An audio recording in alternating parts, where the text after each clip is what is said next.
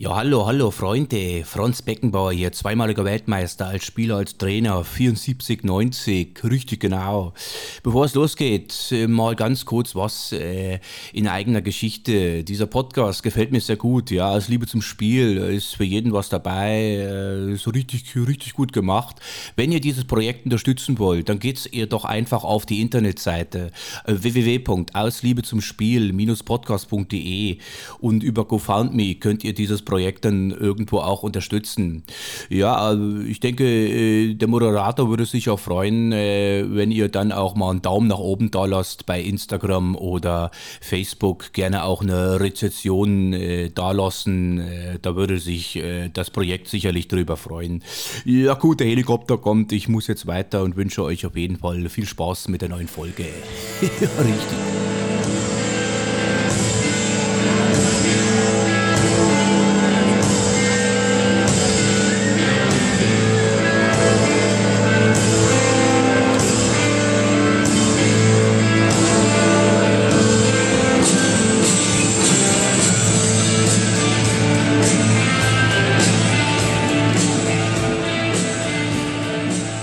Liebe zum Spiel. Heute mit seiner 19. Folge und der Standleitung in den hohen Norden, genauer gesagt nach Hamburg, bin ich heute verbunden mit dem, und jetzt hört genau hin, Bewegungswissenschaftler David Schussmüller. Hallo David, grüß dich. Moin Alex. David, freut mich. nach Hamburg hört sich gut an. Ja, äh, freut mich, dass es endlich mal geklappt hat. Ähm, ich sitze hier in, in meiner äh, kleinen, bescheidenen äh, Küche in Berlin. Äh, wo, wo befindest du dich gerade genau? Mein kleiner, bescheidener Balkon bei mir in der Wohnung in Hamburg Nord, Hummelsbüttel. Ach, herrlich. Äh, das Wetter bei euch, äh, nordisch ist ja meistens immer Regen. Wie sieht es aus bei euch gerade? Ja, Alex, das ist es. Also normalerweise nur Regen. Die letzten fünf, sechs Tage, ich weiß nicht, ob es sowas schon mal in Hamburg gab, durchgängig Sonne. Durchgängig Sonne. Heute der erste Tag ein bisschen grau. Und der, das erste Mal, dass mich das interessiert, dass äh, das äh, schönes Wetter ist, denn ich weiß nicht, ob ich das hier sagen kann, aber ich habe meinen Führerschein verloren und bin seit fünf Tagen jetzt mit dem Fahrrad unterwegs und freue mich sehr, dass hier Sonne war in Hamburg, weil das ist nicht so, sel das so selten. Und deswegen, die Sonne habe ich sehr genossen jetzt in letzter Zeit. Oh Mann, dann äh, hoffe ich, dass, es, äh, dass du die Zeit ohne, ohne Führerschein äh, gut überlebst. Äh, David, äh, in meiner Sendung hat es äh, Tradition, dass man äh, zu Anfang natürlich den Gästen oder den Zuhörern äh, hier erklärt, woher wir uns beide kennen. Äh, würde ich gerne mal dir überlassen. Ja, Alex, also ich habe meines Erachtens 2000, oh, so oft haben wir uns ja nicht gesehen und so viel Kontakt gehabt. 2019, 2018 habe ich beim Beachvolleyball angefangen, die Nationalteams als Athletiktrainer zu betreuen. Und irgendwie im Laufe 2019 habe ich äh, ein, ähm, ja, habe ich ein Ausdauertier, will ich es mal nennen. Nein, also äh, Lars äh, Pflücken ist, äh, habe ich ein bisschen auf die Laufbahn geschickt. Das war der noch nicht so gewohnt. Und ich bin der Meinung, der, dich hat er irgendwie mal mitgebracht. Und da waren wir zusammen auf der Laufbahn am Dulsberg in Hamburg. Und äh, danach haben wir dann kurz über Fußball geschnackt, weil dein Junge, glaube ich, damals in der C- oder B-Jugend war, ich weiß es nicht. Und dann haben wir kurz darüber geschnackt, dass ich auch gerade mit äh, seit zwei Jahren, ein, zwei Jahren wieder mit Fussis enger zusammenarbeite im Individualtraining, also im athletischen Bereich. Und dann, ja, und dann irgendwann hatte, glaube ich, Lasi gar keinen Bock mehr, weil wir so über Fußball philosophiert haben. Und ja, und da waren wir gleich auf einer Wellenlänge und äh, so ist dann immer mal ein bisschen Kontakt geblieben. Ich da, glaube, es war so. Ich, ich glaube, ja, es war so. ganz genau. lange her. Ganz genau, äh, genau, so knapp drei Jahre her. Äh, ganz genau so war es. Äh, die, die treuen Hörer dieses Podcasts kennen Lars Flüggen natürlich, weil er in Folge 17 hier äh, einen zum Besten gegeben hat. Und es war genauso, wie du erzählt hast. Äh, ähm, ich war äh, zu Besuch in Hamburg und wollte mich ein bisschen bewegen und Lars meinte, du, ich treffe mich hier gleich mit meinem Athletiktrainer. wir gehen hier auf die Laufbahn. Und da dachte ich schon so, oha, Laufbahn, aber komm, äh, na, der, die Herausforderung habe ich dann natürlich sofort angenommen. Ich glaube, es waren zweimal 15 Minuten auf ähm, der Klassiker, ja. Der Klassiker bei dir. Mhm. Und äh, ich hatte ein Ziel, David, und ich bin heute noch so stolz, ja. Lars Flüggen muss man sich ja vorstellen. Der Junge ist ja gefühlt 20 Jahre jünger als ich und äh, der absolute Athlet, ja. Und ich hatte ein Ziel, lass dich nicht von ihm überrunden. Und das habe ich geschafft.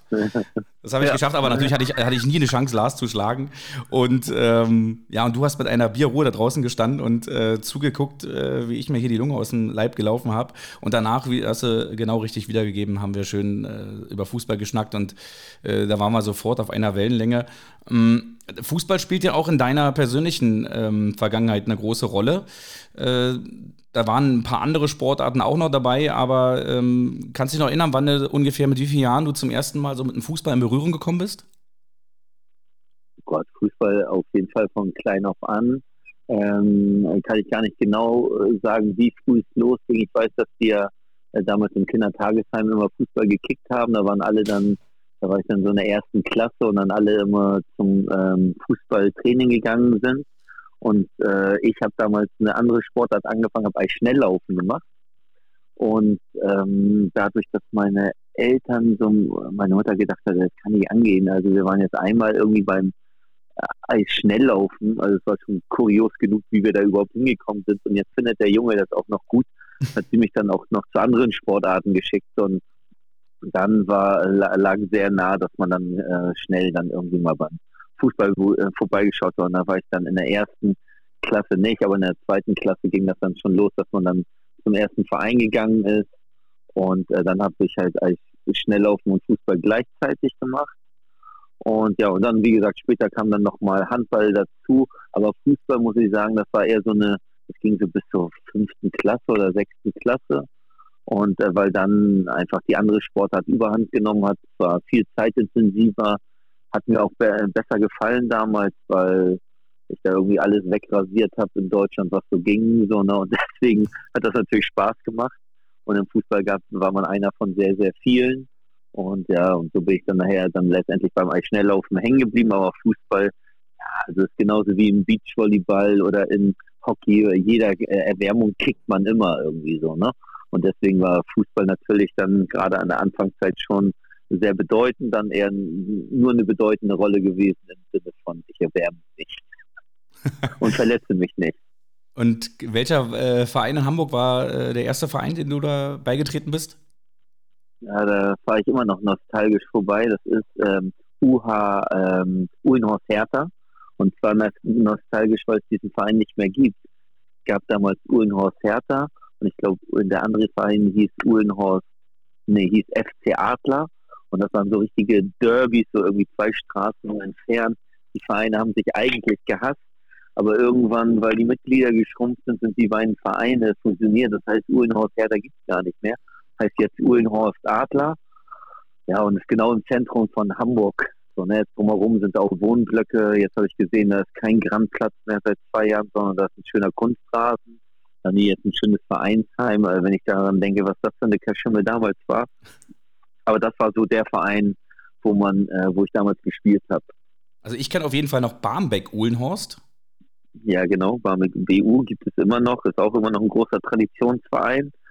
Und äh, später, also Barmbek Uhlenhorst, Uhlenhorst Adler und dann ist da auch noch ähm, ist da noch Paloma. Paloma habe ich dann später ähm, auch noch gespielt. Das war dann aber eher aber ich weiß nicht, ob da kennen natürlich einige unter dem falschen Pass gespielt, sondern dann äh, irgendwie so, ja, und dann siehst du mal irgendwie anders und so, und dann, weil man irgendwo mal gekickt hat und dann hat man ein Training mitgemacht und dann fanden die das ganz gut und ich war aber schon im Eisschnelllaufen ordentlich drin und im Handball auch und gerade im Eisschnelllaufen war es halt klar, dass war es halt wichtig, dass ich mich nicht verletze und deswegen Fußball war dann irgendwie nicht so gern gesehen. Und dann habe ich für Paloma, sage ich mal, so ein Dreivierteljahr haben wir wirklich unregelmäßig, regelmäßig gespielt, brauchten fast gar nicht trainieren, immer nur Spiele mit, mitmachen. Ich habe das damals mit meinem besten Freund gemacht, der dann auch so ein bisschen mitgeschwommen ist dort. Und ähm, ja, und dann war eine lustige Geschichte, irgendwie hatte ich dir, ja, glaube ich, damals auch schon erzählt, war, dass dann echt ähm, bei Paloma ein so ein Spieler bei uns gesichtet wurde, äh, von einem würde mal sagen, Hamburger Traditionsverein und Profiverein. Und ähm, ja, und der Spieler wurde dort gesichtet und das war irgendwie, dieses Spiel war irgendwie das Spiel meines Lebens. Also gut habe ich glaube ich noch nie Fußball gespielt und auch, sag mal, normalerweise geht der Ball an die Eckfahne und der ist dann oben in den Winkel reingegangen, solche Sachen. Und da haben wir gesagt, äh, den Jungen nehmen wir nochmal mit. Und dann hatte ich so in der Tat unter dem falschen Namen ein falsches Probetraining bei diesem Verein und ähm, ja, also die haben den anderen auf jeden Fall genommen. So bei mir, da waren sie sich nicht so ganz sicher. Haben schon gesehen, okay, der ist sehr ausdauernd, hat viel Tempo, so, ne, aber dann äh, hatte sich das sowieso für mich erledigt. So. Also die haben gesagt, ich sollte dann nochmal wiederkommen für ein anderes Probetraining. Ja, und äh, so, und das war dann aber das Ende der äh, Fußballerkarriere dann so auf so einem äh, ja, Niveau, wo man sagt, okay, das würde Sinn machen, vielleicht dann Fußball auch mal äh, vollkommen zu machen, weil irgendwie schnell auf dem so im Herzen drin war ähm, zu dem Zeitpunkt und auch schon so viel Schweiß reingesetzt wurde und da war ich da meines Erachtens, das war 94, war ich schon ein, ein Jugend, deutscher Jugendmeister, da stand gar nicht zur Debatte, irgendwie Sport abzusetzen. Ich finde es ich find's, äh, sehr, sehr mutig, weil gerade beim Fußball, man kann sich so schnell verletzen, das kann ja allein schon beim, beim Torschuss bei der Erwärmung sein, ja, dass sich da Leute, ist auch schon vorgekommen, äh, irgendwelche Sachen ausgerenkt haben und äh, du bist da einfach, ja, auf falschen Pass äh, hingegangen und warst wahrscheinlich auch so eine äh, Nachwuchshoffnung für Deutschland im Eisschnelllauf und der Bengel hat doch nichts Besseres im Kopf, als in seiner freien Zeit dann eben äh, auf falschen Pass irgendwie Fußball in Hamburg zu spielen. Wahnsinn. Ähm, aber diese, ich, ich finde es auch so interessant, weil wenn man diese beiden Sportarten miteinander vergleicht, ja, Eisschnelllauf und Fußball, es ist ja absolut äh, gegensätzlich von, von, von der Seite her, dass, dass du im Eisschnelllauf ein absoluter Einzelkämpfer bist und im, im Fußball halt ein Teamplayer sein musst, ne? Ja, und äh, das musste ich halt auch erkennen, das bin ich halt gar nicht. Okay. ich bin kein Teamplayer. Gott, ich habe das sogar, und deswegen war es auch klar, dass ich äh, Einzelsport machen musste, so für den Spaß hm. Und äh, so zum Kicken, so war Fußball super. Aber ich habe es halt einfach nicht verstanden, wenn ich vorne rechts oder im Zentrum gespielt habe und dann hinten irgendwie ein Fehler gemacht wurde und dann Gegentor fällt. So. Und deswegen war äh, so, dann habe ich auch nicht verstanden. Also ich habe so solche Aggressionen, mein, ähm, wenn es richtig um Leistung ging, solche Aggressionen meinen mein, äh, Gegenspiel, Mitspielern ähm, gegenüber ähm, ja, entwickelt, dass ich dann irgendwann so gesagt habe, so, äh, so als Schnelllaufen, so da laufe ich zwar so rückwirkend jetzt, ich bin jetzt ja 40 Jahre, denke ich auch so, was habe ich da gemacht, aber ich laufe im Kreis, ja, ich laufe, äh, die Zeit nimmt nicht irgendjemand, das ist eine elektronische Lichtschranke, ja, und wenn ich, ich laufe eins gegen eins und wenn ich das Ding verliere, dann gibt es nur einen Schuldigen. Das bist ja, und du das selbst. Mhm. So, und da gibt es nicht irgendwie was anderes so und dann, ja, und äh, wenn ich damals irgendwie so, so, Samstag Zweiter geworden bin, dann bin ich am nächsten Tag früh äh, 4, 5 Uhr aufgestanden, bin laufen gegangen, habe die Woche trainiert, zwei, drei Wochen hart trainiert, wieder, um das wieder in Berlin, Hohenschönhausen war ich auf, äh, um das wieder gerade zu rücken irgendwie so. Ne? Und dann habe ich dann auch dann den Benefit gesehen, habe das Ding wieder gewonnen und war halt so, es lag am Training, an meiner eigenen Leistung, an meiner eigenen Einstellung. Und das war so im Fußball so, danach auch später im Handball. Und so, das ist halt so dieses, also mit den Jungs zusammen zu sein, das ist geil, das hat auch Spaß gemacht, Siege zu feiern auch, aber Niederlagen so, ich, ich habe das zwar nie richtig durchblicken lassen, so, ne, aber äh, ein, zweimal schon sehr direkt, aber dass ich, dass ich so, äh, dass der da hinten dann diesen Fehler gemacht hat und dann ist da ein Rückstand entstanden, so, obwohl man sich da alles abgeackert hat. Ja, da habe ich einfach gesehen, ich bin so kein Mannschaftssportler. Ähm, habe ich später schon ein bisschen mehr entwickelt, sondern in den, als ich dann 30 geworden bin, so hat, hat man dann auch noch mal ein bisschen irgendwo mitgekickt in so einer Freizeitliga, so und dann, dann war das aber auch entspannter. So, ne? Und da jetzt als Trainer muss man ja auch im Team arbeiten, das ist auch was anderes. Aber damals, so als dieser richtige Ehrgeiz war, da, da hatte ich auf jeden Fall einen Pfeil im Kopf. So, das ging nicht. ich kann mir das irgendwie sehr, sehr äh, lebhaft bei dir vorstellen. Aber Teamplayer heißt ja auch zum Beispiel, ne, da kommt der Lars Flüggen zum, zum Lauftraining und bringt da irgend so einen, äh, so einen alten Amateur mit äh, und du sagst dir, komm, Teamplayer, lass ihn mitlaufen. Äh, kann er sich mal ein bisschen Fall. bewegen hier und äh, früher wäre wär ich. Ich habe mich entwickelt, ich habe mich entwickelt. Genau. Und früher hätte David ja. wahrscheinlich mir gleich äh, direkt am Sportplatz äh, die Tür vor der Nase zugehauen und hätte Lars gefragt, ob er nicht alle Latten am Zaun hat. Aber ähm, gab es für dich damals trotzdem so, ähm, wenn man so klein ist, dann hat man ja oft auch, äh, sag mal, wenn man Fußball spielt, äh, so Vorbilder. Äh, gab es da Vorbilder für dich im Fußball oder hattest du ähm, gar keine? Ja, doch, auf jeden Fall. Also ich bin ja noch in den 90ern so der erste so weiße Brasilianer, weiß ich gar nicht, ob das äh, auch ist ja so Pierre Lebarski gewesen mit seinen O-Beinen. Ich hatte auch O-Beine, sondern er war der Erste, der so richtig auch Dribblings, in, so geile Dribblings gemacht hat und den Ball einfach nicht abgegeben hat. So Pierre Lebarski, äh, dann Andreas Brehme war damals ja auch Hamburger, ne, der, genau. der dann das DM-Tor geschossen hat, sondern der war ja hier im Kammersbach meines Erachtens Barmbek Uhlenhorst. Ja, genau, sein, sein, Vater, sein Vater war da irgendwie noch jahrelang Nachwuchstrainer. Genau, so eine Andi Breme und dann äh, später so, so Mitte dann, also das war so Anfang der 90er und Mitte der 90er war dann ähm, so JJ Okocha, so war auch der, der erste, der so richtig trägt und, und das war, also das war auch der erste und ja, der war ich fast der erste, ich überlege sogar, auch der einzige in den 90ern, von dem ich ein Trikot hatte so, ne, wo äh, mal die Kohle zusammengekratzt wurde und dann nochmal ein Trikot geholt wurde. Das war damals JJ Okocha, so, ne, das damals, weiß nicht, gegen Karlsruhe und Oliver Kahn, ob du das vor noch vor Augen hast. Natürlich. So, ne, wie eine, der da, ja. da, wo der bei RAN damals Randfußball noch geschrien hat, so, und wenn sie mich hier rausschmeißen, ich zeige ihnen das Tor nochmal. Jörg so, Dahlmann, Jörg Dahlmann war damals ja, der, der ja. berühmte Reporter, der gesagt hat, schmeißt mich hier raus, mir egal. Diese Szene kommentiere ich hier bis zum Ende. Ja, genau. Und äh, das war auch, und das war auch, also da habe ich alles von ihnen. Da waren ja auch noch die Hallenturniere, gab es da ja auch noch. Und dann immer wenn J.J. Okocha, also das war schon äh, Vorbild so. Ne? Da wollte man immer genau die gleichen Sachen machen, wie der gemacht hat. Was war so die das erste große Fußballturnier, was du miterlebt hast? So 1990. wirklich, also 98? Nee, 1990. 90 schon. Aha. 1990 war ich acht Jahre alt. Mhm. Und da äh, habe ich, äh, dann war ja so Maradona, Maradona und dann, ah, Maradona hat erstes Spiel verloren. Ich so, hä, wie? Habe ich noch so, er hat verloren, so, na, ah, mit Argentinien. Erstes Spiel hatten sie, glaube ich, noch 1-0 verloren und haben sich dann aber doch noch ins Finale geschmuggelt. Genau. Und dann äh, habe ich, äh, weiß ich noch, mit meiner Oma alleine, weil meine Eltern hier interessieren sich einfach nicht für Sport. So.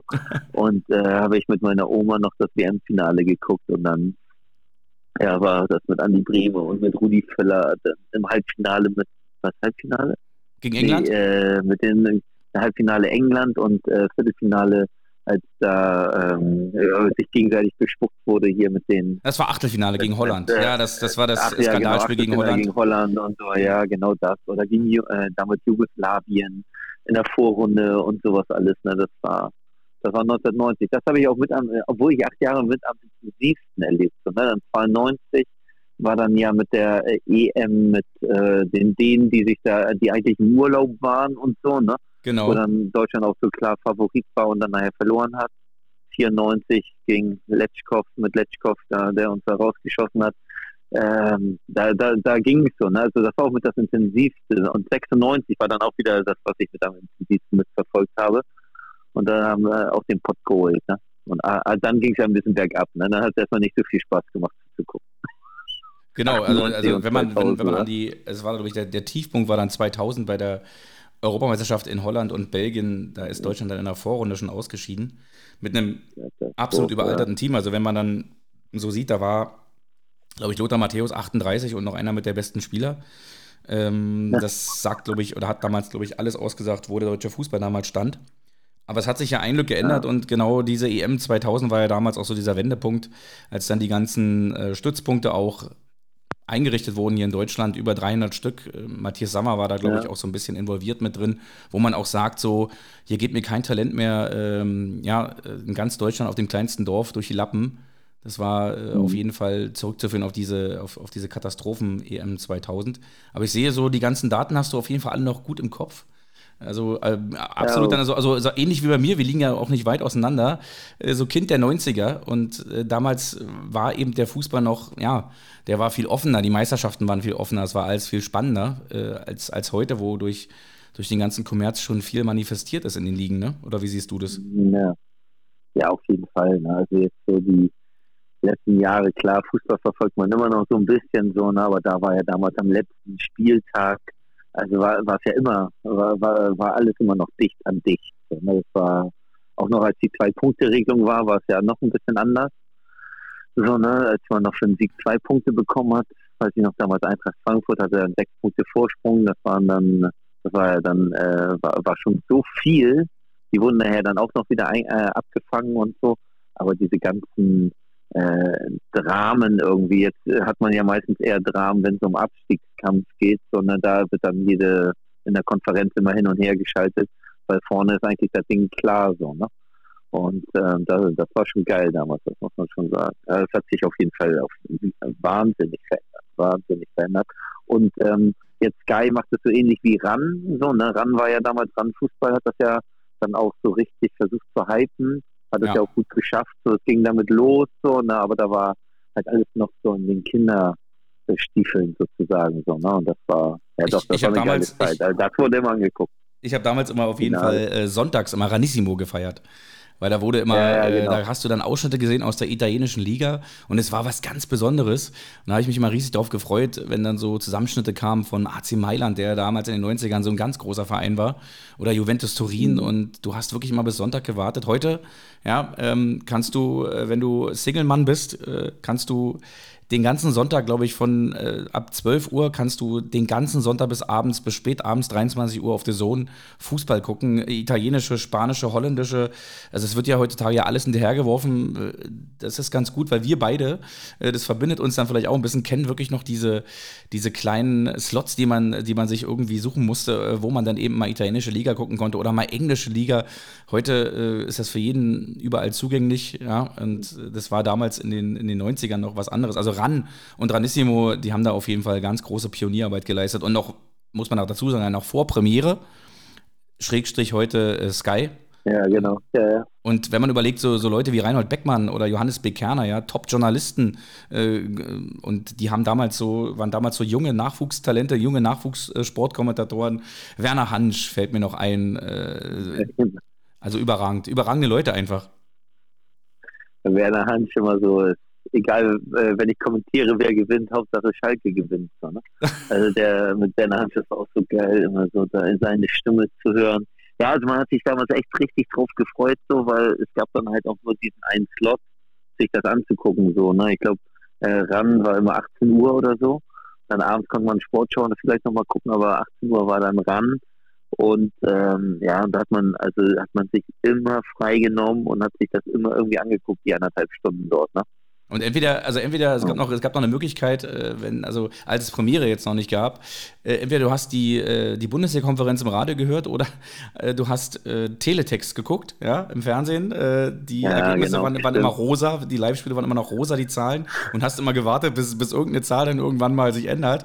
Oder du hast eben gewartet, wie du sagst, bis 18 Uhr, ran, seit 1 Fußball oder eben auch die ARD Sportshow, konnte man ja auch gucken, und hat sich völlig überraschen lassen. Das habe ich, glaube ich, noch an, ganz Anfang der 90er gemacht, als äh, die FC-Spiele, denn ich nicht wusste, wie die ausgegangen sind und wirklich erst in diesem Zusammenschnitt. Aber irgendwann habe hab ich es nicht mehr ausgehalten, da wollte ich es dann immer schon vorher wissen. Das war auf jeden Fall eine Ich, ich kann mich noch daran erinnern, dass ich in der Tat vorher nie wusste, nie irgendwie gehört habe. Es sei denn, man hat auf NDR, konnte man immer diese zusammen, konnte man das mal live hören, wo die Kommentatoren immer so schnell gesprochen haben, aber das hat mich immer so verrückt gemacht. Aber manchmal so bei Topspielen hat man, habe ich dann auch immer live gehört irgendwie so, ne? Und dann manchmal auch ganz selten, äh, wenn äh, damals Frankfurt hier in Hamburg war beim HSV im alten äh, Volksparkstadion, dass man dann die auch mal im Stadion geguckt hat. Also ich war nie Stadiongänger, das kann ich so äh, kann ich so sagen. Also ich jetzt nicht jedes Wochenende da, aber das hab, irgendwie konnte habe ich das so einmal in der Saison irgendwie geschafft, äh, ins Stadion zu gehen. So, und das war auch so mega geil damals so in den 90ern. Also auch die haben ja auch immer Ramazamba gemacht, auch viele Sachen, die heute wahrscheinlich nicht mehr so richtig erlaubt sind, sondern ja. Vogelschreck einfach in die Luft und so, ne? Äh, genau. Na gut, äh, wenn man, ja, wenn man genau. heute, ich meine, es ist, es ist, ähm, glaube ich, hat sich da dahingehend schon verbessert, dass man jetzt auch mit, mit, mit seinem Sohn oder so mal ins, entspannt ins Stadion gehen kann. Angucken, ja, genau. genau. Also, es, also wenn ich, wenn ich äh, überlege, also jetzt sage ich mal in Deutschland, ich weiß gar nicht, wann es dann den letzten also jetzt mal wirklich krassen Zwischenfall gab, äh, ich sag mal, wenn man jetzt mal absieht von so einer Geschichte wie diese ganzen Fadenkreuze gegen Dietmar Hopp da, äh, was so mhm. hoch äh, gepauscht wurde, so, aber das trotzdem, sag ich mal, die, die Ultraszene, die steht ja eigentlich mehr für mich für Stimmung, als, als dass da irgendwie immer Randale sind. Ich meine, irgendwo am Rande gibt es mhm. wahrscheinlich immer irgendwo Randale, die man nicht mitbekommt, aber du hast trotzdem heute das Gefühl, dass du äh, mit, dein, mit, deiner Familie ins Stadion gehen kannst und äh, wenn du jetzt, sag ich mal, äh, da nicht unbedingt mitten im Block stehst oder so, kann, hast du da eigentlich ein entspanntes Erlebnis und, und gerade durch die Ultras, gerade durch die ähm, durch die Steh Stehtribünen auch noch äh, super Stimmung hier in Deutschland, äh, was in vielen anderen Ländern ja schon teilweise England auch äh, schon gar nicht mehr so gegeben ist. Äh, da, ist, da ist man wirklich noch dankbar hier. Ich war zum Beispiel am Wochenende, ja, da wollte es der Zufall so, dass mein, mein Cousin noch eine Karte über hatte für Union. Ähm, und dann bin ich wieder äh, mal ins Stadion gegangen zur Union. Ich bin ja eigentlich FC-Fan, großer FC-Fan, aber äh, der FC ist halt ein, ein, Stück weit weg. Und durch Corona war es eh nicht immer so einfach, Karten zu bekommen. Aber dann kannst du einfach äh, zur Union gehen für 14,50 Euro.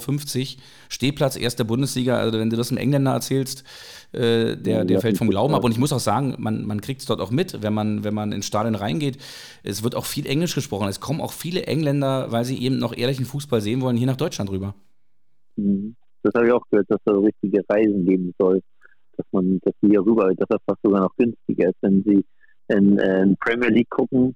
Ja, und dass es da jetzt so ähm, Reiseveranstalter gibt, dass die hier rüberkommen, hier sich ein Spiel angucken, hier sogar übernachten und zurückfliegen äh, dass das günstiger ist, mal teilweise, als sich so ein Spiel anzugucken. Ja, ähm, ich wollte aber noch sagen, hier, so mit, äh, mit also klar ist äh, entspannter wahrscheinlich geworden, so Spiele anzugucken, aber trotzdem hier St. Pauli gegen Rostock, ne?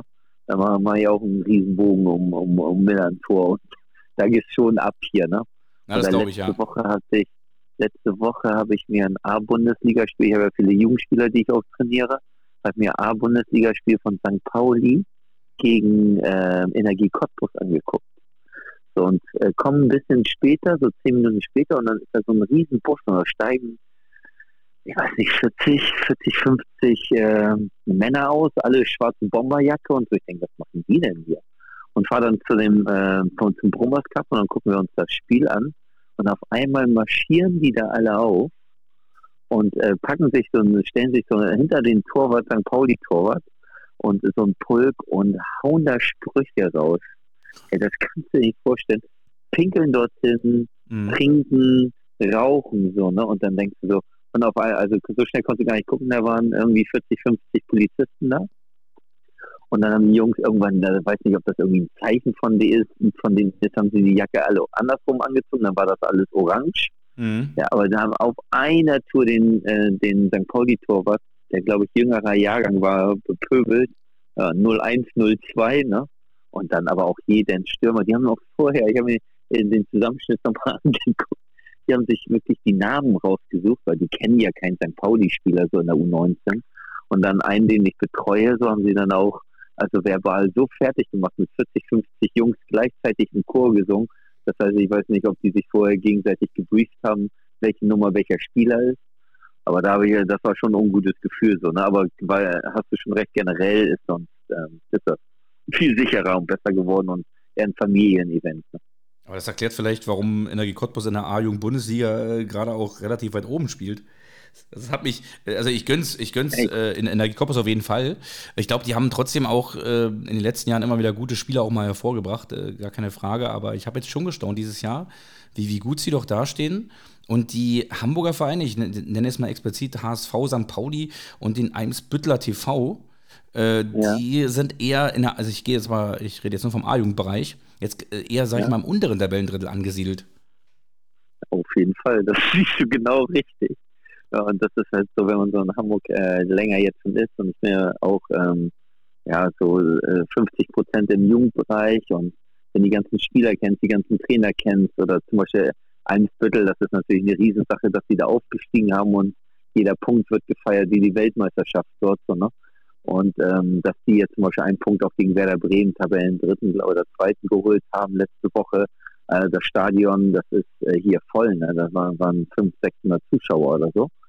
Und ähm, aber HV, St. Pauli muss man schon sagen, in der U19, ich sage mal, die machen das nicht gut. Ne? Die machen das echt nicht gut, so vom Gesamtkonstrukt im Verein, so ne, ist das finde ich, dass St. Pauli das ein bisschen sympathischer, ein bisschen besser macht.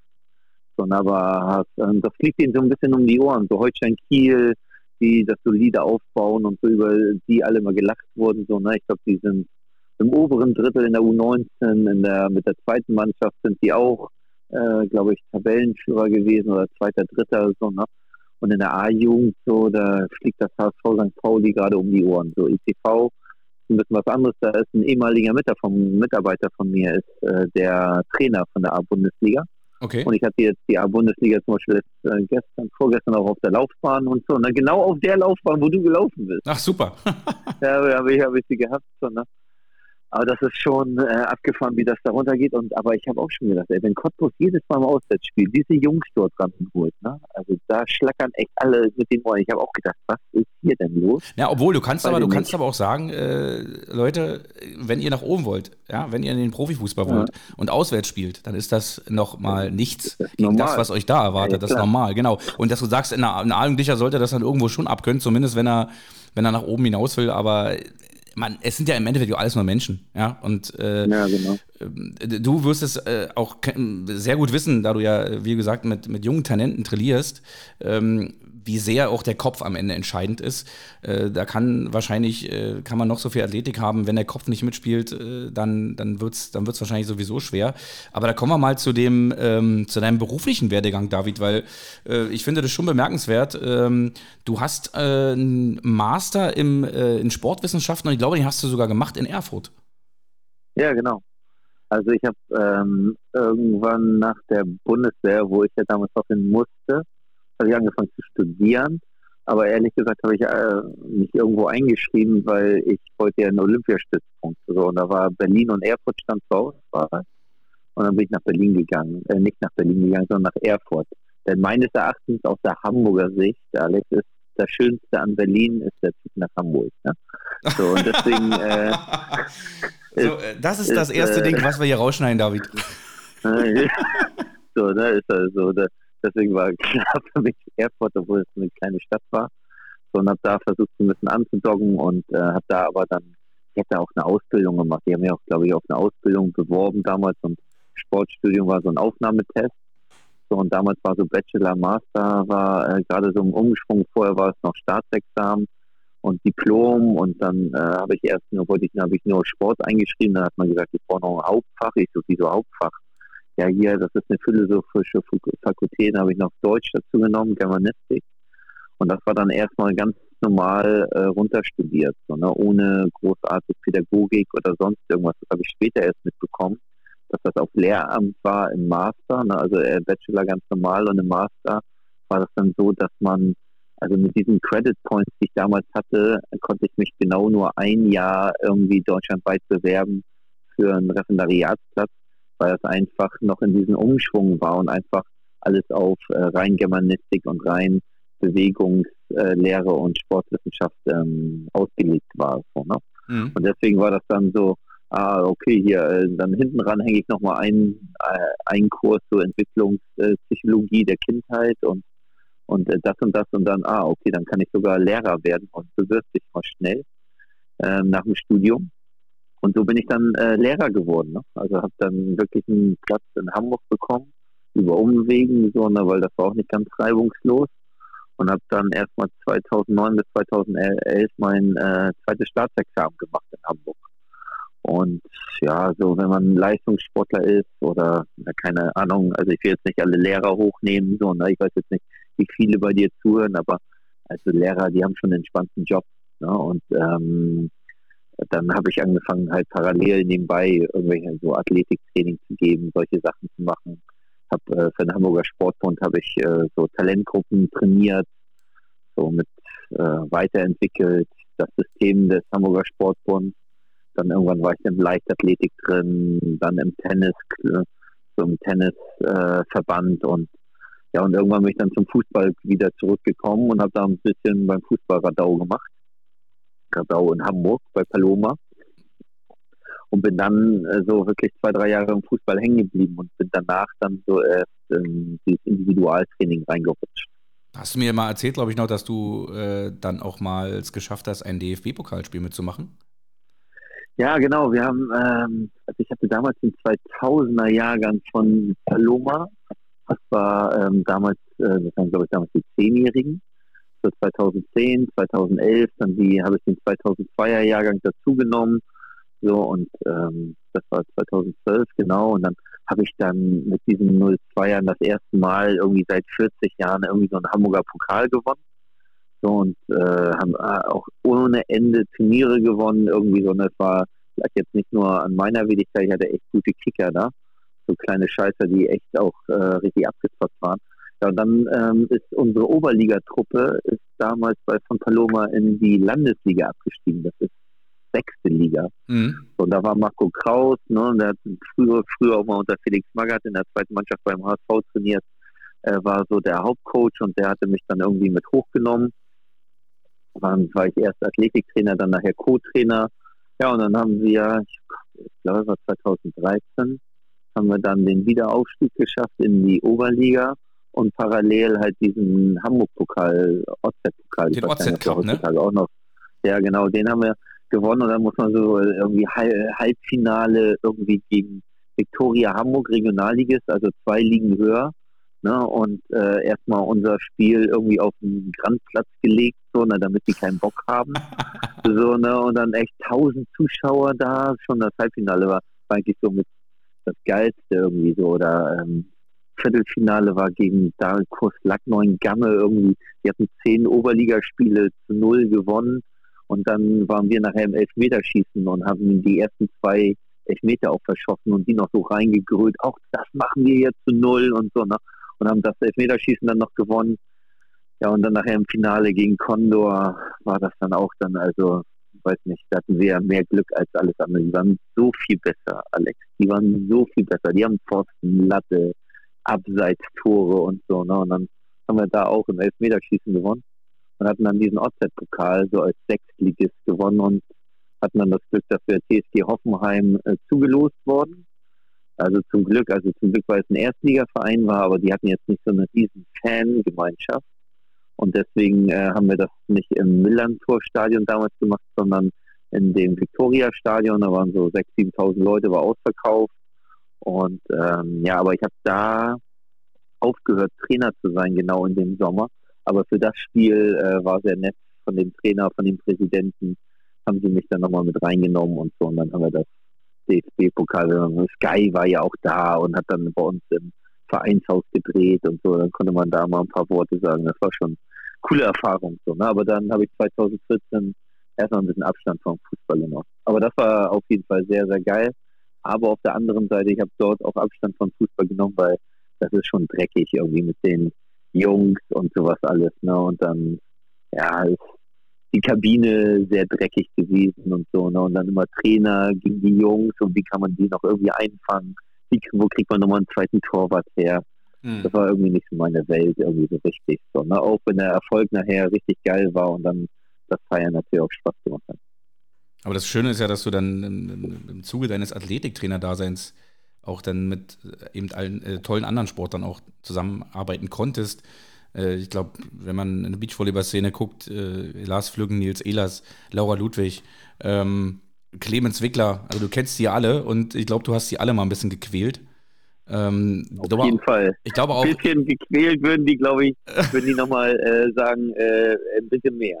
Es war ja, war ja auch äh, jetzt äh, letzten äh, Sommer oder letzten September in Timdorf auch sehr emotional, als unsere gemeinsame gute Freundin Tori äh, Victoria Bienek aufgehört hat mit ihrer Beachvolleyball-Karriere und die mhm. beiden Mädels dir auch nochmal ein schönes Abschiedsgeschenk gemacht haben, dann als, als eben Athletiktrainer und äh, du wirst es wahrscheinlich bestätigen können, äh, weil ich ja durch meine Freundin auch sehr, sehr äh, ja, engen Kontakt dort zu vielen Leuten gewonnen habe in den letzten Jahren, wie sehr einen einfach diese Sportler ans Herz wachsen und wie sehr man mit ihnen einfach mitleidet.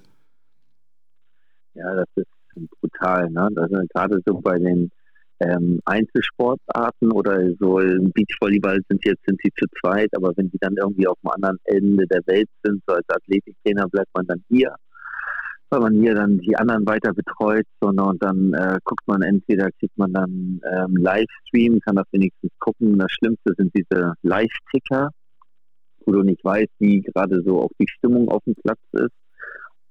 und die Jungs und äh, Mädels wachsen einen so am Herz, ans Herz, weil man ja auch, ja, Athletiktraining ist ja meistens nicht das, was so Spaß macht. Das heißt Laufen. Ach nein, das stimmt nicht, das stimmt nicht, David. So das, das so, Samstag, Sonntag, mal früh morgens mit Nils Ehlers. Ich weiß nicht, ich glaube, das äh, eine halbe Jahr mussten wir aufgrund äh, der Terminlegung haben wir immer morgens um 6 Uhr trainiert, so, ne, und dann so, also kann sich so ein 2,10 Meter zehn Hühner auch was anderes vorstellen, als vor, äh, morgens um 6 Uhr mit so einem kleinen Spacken da irgendwie zu trainieren. Und äh, der da die ganze Zeit äh, 100 Prozent fordert. Und ähm, da wachsen die einen natürlich total ans Herz. So, ne? Und das dann immer noch so mit zu begleiten, dann wenn sie mal früh raus sind. So, ne? Ich habe früher hatte man das immer noch mal ein bisschen selbst in der Hand und dann konnte man äh, damit auch ein bisschen besser umgehen, aber als Trainer fällt mir das echt schwerer.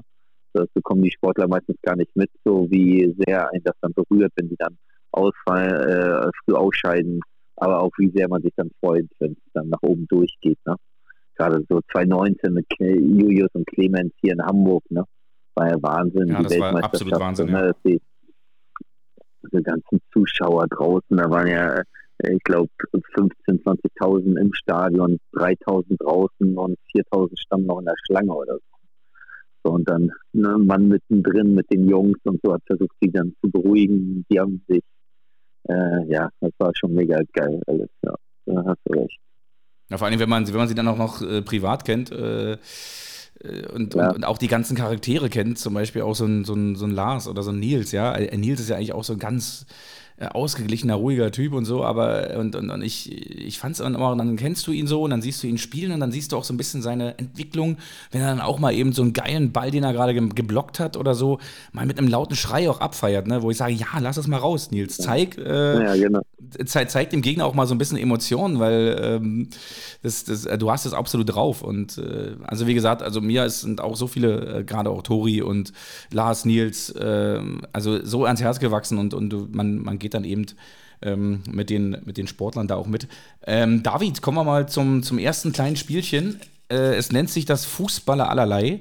Und äh, ja, der Tatsache geschuldet, dass du jetzt äh, auf deinem Balkon in Hamburg sitzt und ich hier in meiner Küche in Berlin-Weißen See, werde ich für dich in dieses Losglas greifen, dir den Begriff laut vorlesen und du darfst äh, ja dann sagen, was dir just in dem Moment zu diesem Begriff einfällt. Es können Vereine sein, es können Sportler sein, es können Begriffe sein aus dem Fußball natürlich. So, ich. Und soll ich dann irgendwie nur ein, ein Wort antworten? Sind nein, nein, du kannst, du kannst, da, kannst auch kurz, wenn dir. Nee, nee, du kannst kurz was dazu sagen, auch zwei, drei Sätze. Vielleicht gefällt dir eine Story zu irgendwas ein. Dir ist äh, okay, alles gut. erlaubt. Also, der erste Begriff, okay. ich falte ihn auf. Oh, da hatten wir ja schon mehr, wen er fast. Äh, der erste Begriff ist Ultras. Oh, Ultras, okay, gut. Der Ultras äh, sind mir nur sehr bekannt von äh, St. Pauli, ne? Und wenn St. Pauli äh, Einlaufmusik ACDC kommt, ne?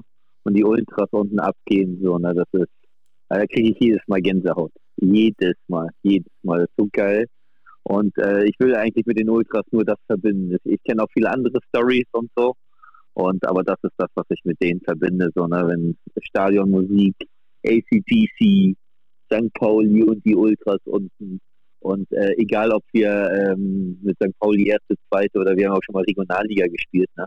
Und die sind so am Start da unten, so, und da haben die immer gepusht, die ganzen äh, letzten, also ich habe ja zwei Jahrzehnte mitgekommen oder fast schon drei, so, ne? Das war das ist schon immer sehr geil gewesen. Ja, du musst mich auch mal auf jeden Fall mitnehmen, weil äh, in Hamburg habe ich es bisher dreimal, glaube ich, ins Volksparkstadion geschafft. Und uh, am Millantor. Oh. ja, aber ich war ja, ich war ja, du musst dazu sagen, äh, ich war davon zweimal im Gästeblock, äh, weil der FC da gespielt hat. Und einmal, einmal war ich äh, aufgrund von Julius Europameisterschaftstitel wurden wir eingeladen in eine, in eine Loge mit Laura und Kira noch dazu. Da hat der, okay. da hat der, ähm, der HSV, ich habe, glaube ich, die Story schon öfter erzählt im, in den abgelaufenen Folgen, hat der HSV damals noch erste Liga gespielt. Erstmal das ist ja schon mal eine Weile her. Und er hat ja. damals gegen den VfB Stuttgart 3 zu 1 gewonnen und das war das allererste Profitor von Jan Fiete Arp. Das habe ich live gesehen. Also da war man schon bei einem geschichtlichen Moment im, im Hamburger Volksparkstadion dabei. Äh, da kann ich dich ja nochmal ganz kurz fragen, wie du da, dazu stehst. Ähm, äh, ich fand die Hymne immer so mega geil einfach. Also äh, Lotto King Karl, das hat einfach für mich gepasst. Hamburg meine Perle. Hamburg ne? meine ja, Perle. Und ich, äh, äh, aufgrund der letzten Jahre auch, da Jule da ja bei unserem, in unserer Kennenlernphase da auch noch gewohnt hat, ich immer ein Jahr lang fast jedes Wochenende in Hamburg war und auch die Jahre davor schon ein paar Mal in Hamburg und, und jetzt, auch jetzt fahren wir noch viel äh, nach Hamburg, weil, weil die Bekanntschaften natürlich geblieben sind. Ähm, und man auch, also Hamburg sage ich immer, weißt du, Berlin ist meine Heimat, aber Hamburg ist so mein, mein bester Freund. Also es ist wie so ein guter Freund oh. einfach. Und deswegen fand ich immer so Hamburg meine Perle, äh, wenn er dann da mit dem Kran vor der Kurve hoch, äh, es hat einfach dorthin gepasst und scheiß doch drauf, ob der, ob der Text jetzt äh, nicht mehr zeitgemäß ist, aber es ist irgendwas, was zu irgendwie, was zu Hamburg gehört hat, zumindest zum HSV und äh, das einfach jetzt irgendwie weg ist, weil da irgendwelche Un Ungereimtheiten äh, zwischen Lotte gegen Karl und dem Vorstand waren. Ich finde es einfach traurig. Hast du vielleicht auch irgendwie eine Meinung? Ja, auf jeden Fall. Also Vorstand, HV, Führung und sowas, ne? Kannst du so in die Tonne treten, so, ne? Und ähm, Hamburg meine Perle damals, also ich bin ja schon eher Richtung äh, St. Pauli, so, ne? Aber dann, klar, war Hamburg meine Perle, gehört einfach auch zu Hamburg dazu, so, ne? Und das fängt im Stadion an. Und wenn du das Ding, äh, wenn der HSV gewonnen hat oder verloren hat, äh, am Samstag, äh, dann äh, dann wurde das äh, in den Clubs äh, in der, dann dort auch gespielt. Ja, und dann morgens auf dem Fischmarkt, ja, dann wurde da auch Hamburg meine Perle gegrölt in der Fischauktionshalle um 5 Uhr morgens. So, ne? Also das gehört einfach, gehört einfach dazu und so, ne? Und ich habe das nur so by the way mitbekommen, dass sie das irgendwann rausgenommen haben. Aber bei dem Vorstand oder bei den äh, Aufsichtsrat oder die Leute, die dort alle mitzureden haben beim HSV, ja, und das wird, also man hat ja damals gedacht, wenn sie in die zweite Liga, in die zweite Liga gehen, dann wird das wenigstens nochmal ein bisschen grundsaniert, aber nein, genauso schlimm, macht genauso wenig Spaß und ja, jetzt mit dem Tim Walter kriegen sie es gerade hin, ein bisschen oben dran zu bleiben, so, ne, aber gesund, äh, so wie man sich das gehofft hat, wie andere Vereine das gemacht haben, dass sie in die zweite Liga und dann gesund wieder aufgebaut haben, das ist es beim HSV halt nicht, so, ne, und deswegen ja, kann ich gar nicht so viel fressen, wie ich kotzen möchte, sage ich immer so, ne, wenn ich da an die äh, Führung von, von HSV denke. Das aus dem Munde eines äh, echten Hamburgers. David, kommen wir mal zum zweiten, zum zweiten Begriff ja. hier. Ich rühre die Lostrommel durch und ziehe den Begriff. So. Oh, ja, den Leuten da geht es gerade wahrscheinlich seit letzten Mittwoch nicht so gut. Der Verein, den ich dich gleich äh, oder den ich dir gleich äh, sagen werde, heißt Paris Saint-Germain. Ja, den geht es gerade nicht so gut. Naja, den geht es natürlich, ja. natürlich äh, finanziell gut und wahrscheinlich auch körperlich, aber. Ja. Nee, was hast du, zu, was also, hast du für eine Meinung zu, zu, dem, zu dem, ja, mittlerweile muss man ja fast sagen, zu dem Konstrukt. Es ist ja eigentlich ein Traditionsverein, aber da fließen ja auch die Millionen aus dem, aus dem Scheichland? Also ich habe, ich glaube, ich habe damals noch Paris geguckt, da war David Ginola da und sowas alles. Absolut. Also da habe ich dann äh, habe ich noch Paris geguckt und so, ne? Genau, so, ne? Also das war und äh, ich bin einfach raus bei diesen Sachen so, ne? Also ich Mbappé, so, ne? Ich äh, finde das brutal, was der für ein Talent hat und was alles, so, ne? Aber so, ne? da, da bin ich dann froh, dass ich halt Fußball dann nicht mehr so, also ich bin, jeder Tag ist mit Fußball geprägt bei mir, durch meine Jungs, die ich trainiere und die ich betreue. So, und da bin ich aber einfach raus, habe ich keinen Bock drauf auf sowas. Ne? Und ähm, ich freue mich jedes Mal, wenn sie verlieren und so auf die Fresse kriegen, so wie jetzt, so, ne, dass sie eigentlich schon eine Runde weiter waren und dann auf einmal so ein Benzema dann irgendwie dann, äh, ich hab, wusste gar nicht, dass der noch Fußball spielt, ne, auf einmal drei Dinger reinhaut und so, ne, und feiere das einfach ab, dass die es einfach wieder ein Jahr nicht geschafft haben. So, ne? Wie ich mich genauso bei Man City freue, so, ne, dass ähm, obwohl da auch meines Erachtens sympathische Spieler dabei sind, so, ne, aber ich mache das einfach. Da bin ich raus. Also meine Meinung, ich kann gar nicht so viel fressen, wie ich trotzdem möchte. Okay. Kommen wir mal zum dritten Begriff. So. Faltet sich ein bisschen schwerer auf. Argentinien. Argentinien, Maradona, Diego Armando Maradona.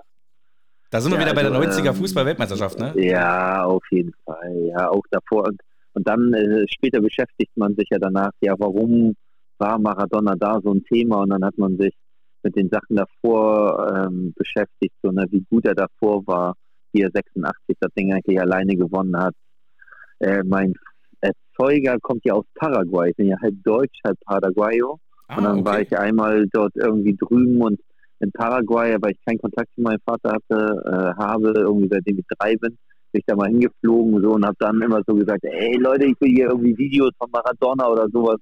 Und äh, weil ich habe gedacht, das kriegt man dort noch mal ein bisschen näher, noch ein bisschen besser. Aber dass die Länder sich da, so wie Deutschland, Holland, also die haben sich ja auch so, so haben die mich da auch blöd angeguckt, aber trotzdem konnte ich dann irgendwie über meinen Onkel, dann sind wir nach Argentinien hin und da habe ich mir auch noch so damals so, die haben so ganz blöd irgendwie DVDs gebrannt, ganz schlecht und da habe ich dann so eine Doku gehabt von Maradona, wie er dann bei Barcelona nicht verstanden wurde, wie sehr er sich dann verletzt hat und äh, sich dann in Argentinien so mit neuartigen Methoden irgendwie wieder versucht hat, fit zu machen und dann nachher zu Neapel gegangen ist und das gerockt hat. Also das ist das, wo ich, wenn ich Argentinien höre, auf jeden Fall. Auf jeden Fall auch äh, Argentinien, meine, uns als äh, Fußballdeutsche sozusagen, ähm, begleitet ja mit Argentinien auch eine, eine, eine lange Tradition. Ich glaube, wir haben ja drei Finals, die hießen Argentinien ja. gegen Deutschland. Davon haben wir zwei gewonnen und eins verloren. Äh, ein Glück natürlich, äh, das, was wir verloren haben, war, als wir beide noch nicht so auf dem Schirm waren, also zumindest äh, genau. vom, vom, Bildschirm. Äh, aber ja, Argentinien trotzdem. Ähm, ich habe mit äh, drei Freunden vor, nächstes Jahr wollen wir nach Buenos Aires fliegen. Die Reisegruppe Buenos Aires wurde quasi gegründet und da will ich mal so ein bisschen auf Oha. den Spuren von Maradona, generell auch ein bisschen natürlich ein gutes Steak essen, ein bisschen äh, ja, äh, Kultur. Es ist auch sehr, sehr europäisch geprägt da drüben in, in Argentinien und so war ja auch immer der Fußball. Der argentinische Fußball im Gegensatz zum brasilianischen war, war ja schon sehr europäisch, sehr, sehr hart, teilweise auch. Äh, du hast ja. zwar immer wieder so tolle Spielmacher gehabt, Maradona natürlich ist, ist äh, das Aushängeschild, aber auch Riquelme war auch ein überragender, ja, überragender klar. Fußballer, Messi. Ähm, also die, die, die Liste ist lang.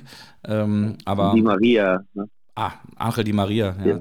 Paris, ja, Paris Saint-Germain genau. hat leider äh, letztes Jahr, äh, letztes, äh, letzten Mittag auf der falschen Seite gespielt. Der war ja auch davor schon mal bei, bei Real Madrid. Kommen wir mal zum vierten Begriff, David. Ja. Die Zeit rennt hier. Aber Kunstrasen. Kunstrasen ist Boah. der Begriff. Und da du ja gerade äh, schon erzählt hast in, in deinen Stories, äh, dass du auch auf äh, Schlacke, so nennen wir es hier in Berlin, mhm. äh, oft gespielt hast früher und natürlich auch Rasen ist natürlich, äh, wir sind natürlich so eine Generation, wir sind noch äh, so ein bisschen äh, noch vorbeigerutscht daran, dass wir sagen würden, wir sind eine Kunstrasengeneration. Das ist eher so diese, ja, diese Jugend ab 2000 aufwärts, denke ich mal. Das ist so, die mhm. haben dann fast nur noch auf Kunstrasen trainiert. Aber ist natürlich, was wirst du mir jetzt als, als äh, Athletiktrainer vielleicht bestätigen, für die Gelenke eben nicht so das Beste auf Dauer. genau, Kunstrasen ist richtiger Schrott. Also ich glaube, ich, ich habe schon letztens hatte ich auch mit einem ähm, habe ich mich mit äh, jemandem getroffen, der bei St. Pauli auch ganz oben was zu sagen hat. Und habe so gesagt, so Leute, ihr müsst mehr Ausgleich machen, weil durch diesen Kunstrasen-Scheiße, so ich, ich komme schon fast wie ein Reha-Trainer vor. Also Schambeinentzündung, das kannten wir in den 90ern auf jeden Fall nicht. Ne? Wir hatten, wir hatten äh, aufgerissene Oberschenkel und alles, wenn wir da mal grätschen mussten, aber Schambeinentzündung ist echt so, was ich unmittelbar äh, damit verbinde, mit äh, so einem Kunstrasen und äh, Leistenprobleme, so Patellaspitzensyndrom, Schlatter und so. So, und am Anfang hat man sich mal über den Kura, also Kunstrasen immer gefreut, so, ne, weil das dann schon, dass man besseren Ball spielen konnte. Aber die sind halt einfach nicht so, also es gibt halt auch richtig gute, die kann sich halt nur keiner leisten. Also in Hamburg auf jeden Fall und ähm, ja, und richtiger Schrott.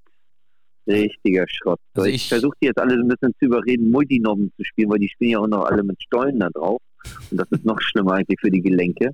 So, ne, aber weil, weil finden die alle geil, mit Stollen zu spielen auf so einem Kunstrasen. So, ne? Nee, Kunstrasen, weg damit.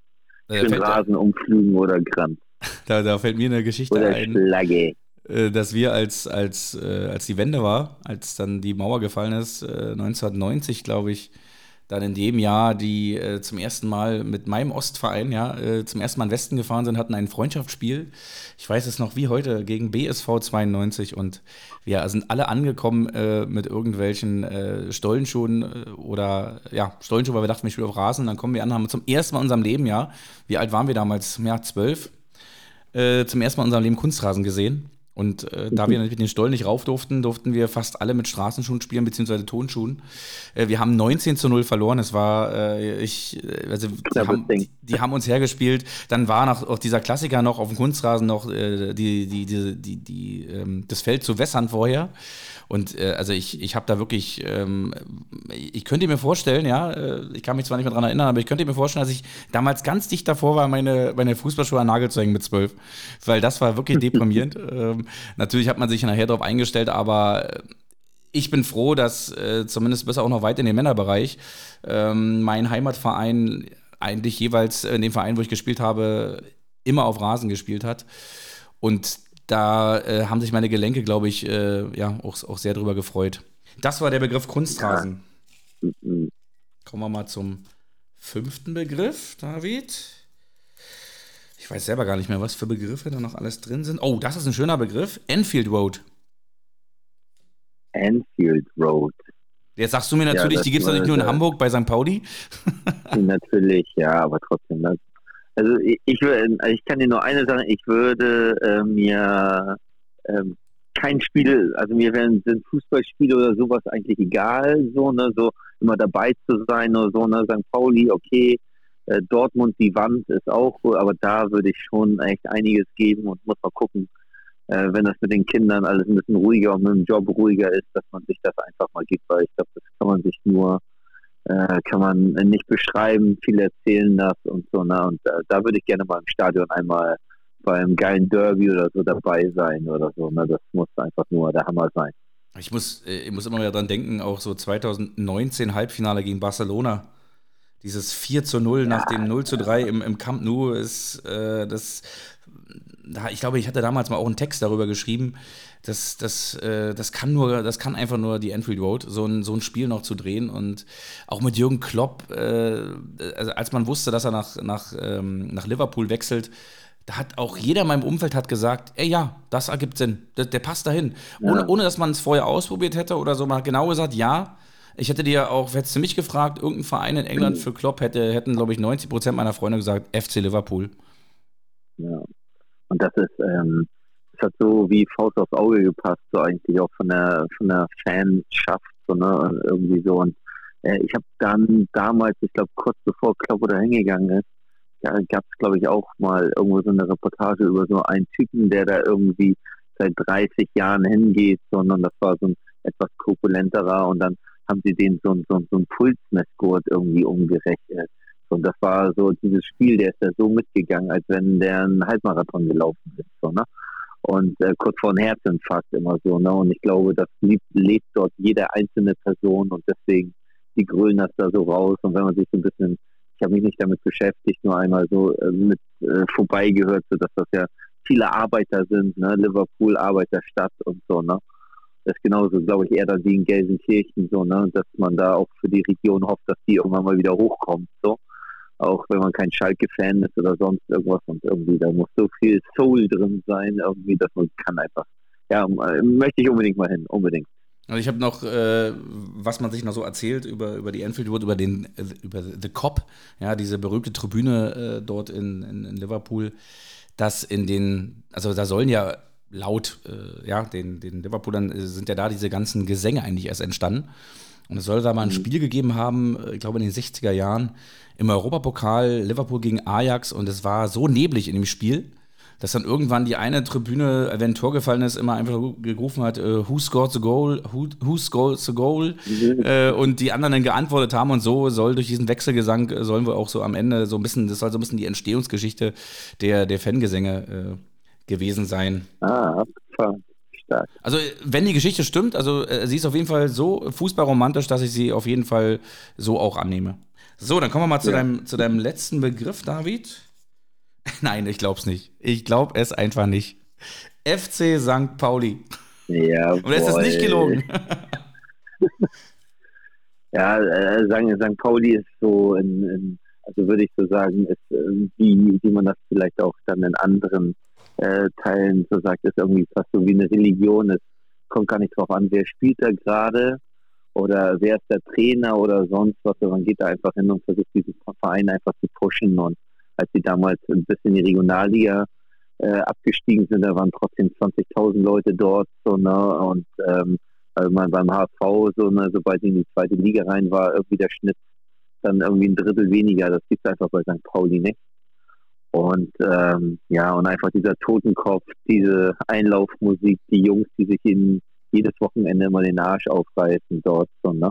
Und ähm, die Tribüne wurde ja leider neu gemacht.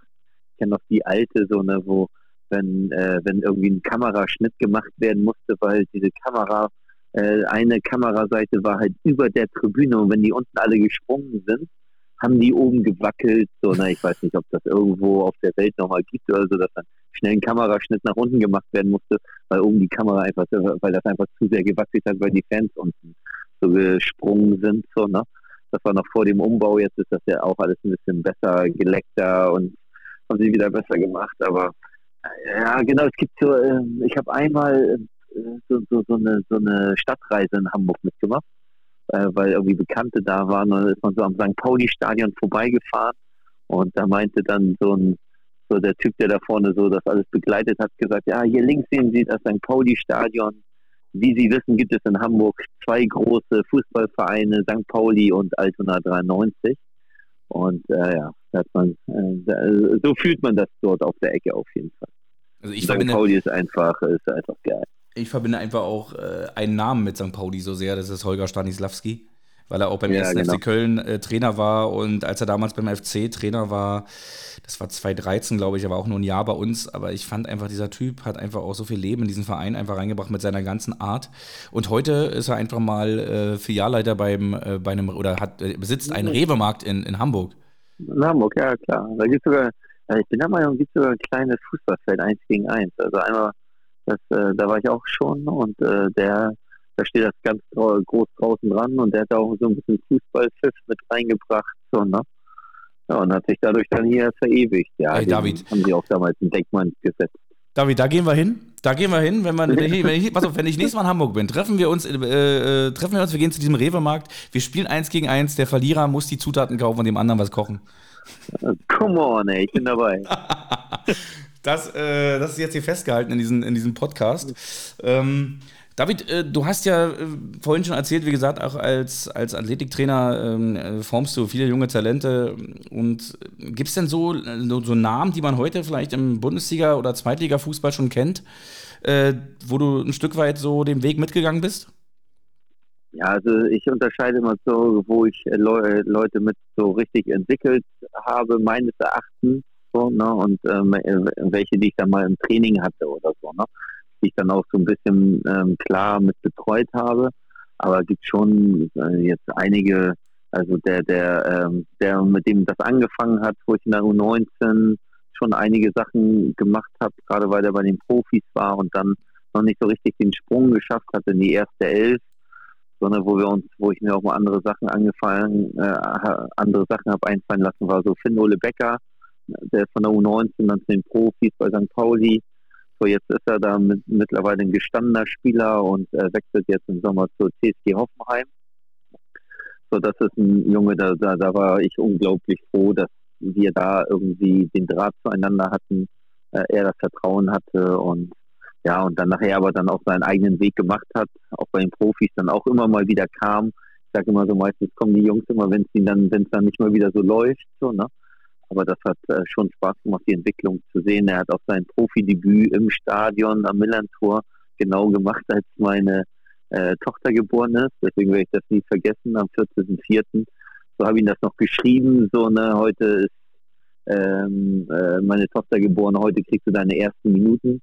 So, und dann hat er die auch so wirklich bekommen. Das war so das, was mit am nächsten war. Aber ja, in äh, zweite Liga ist ähm, zum Beispiel Ochi Vried, spielt jetzt bei Holstein Kiel.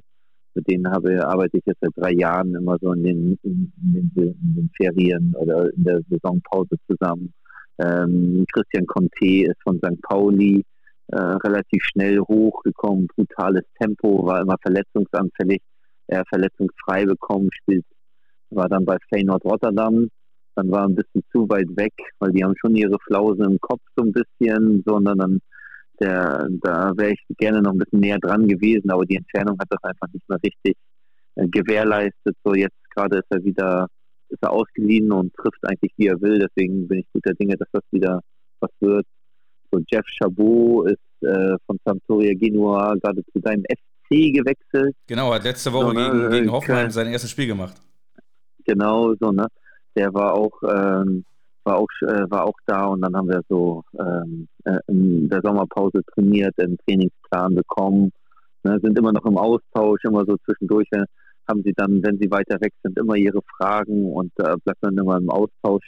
Das geht aber auch nur, wenn man einmal richtig intensiv zusammengearbeitet haben hat, damit ich so weiß, erstmal, wie sind die aufgestellt und die Jungs dann auch das Vertrauen haben.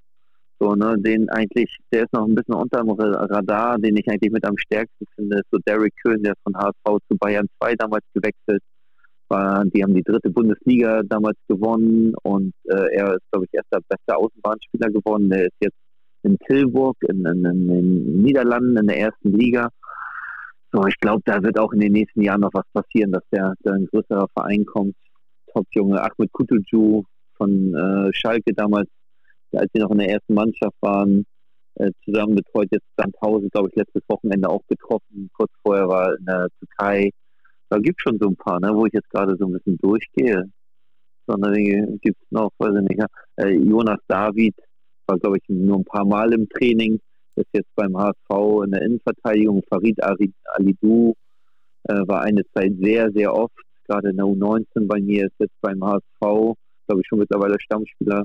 Ich weiß gar nicht, wechselt der zu Frankfurt? Weiß ich nicht. Also sagen auf jeden Fall die Gerüchte. So, ne, sind so ein paar Jungs, die man so ein bisschen mit begleiten konnte, die man dann im Training hatte und da oben dann reingestochen haben. So, ne? Ich hatte, das ist aber nur Fußballbereich. Ich sag dir, ne, ich muss, ich muss das jetzt einmal die Chance, du hast mir die Chance dann. Natürlich, hau raus. Ich muss einmal, ich, ich muss einmal sagen, so Fußballer sind trotzdem die größten Lappen in meinen Augen.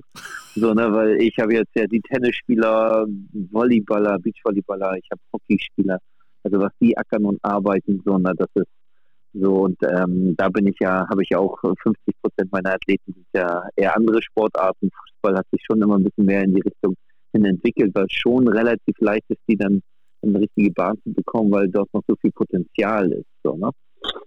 Also das musste ja nochmal loswerden. Und äh, ich weiß gar nicht, sonst zweite Liga, dritte Liga, ja, gibt es auch ein paar und so, ne? Aber zum Beispiel Jeff war interessant, der hat damals gegen Cristiano Ronaldo gespielt, so, ne?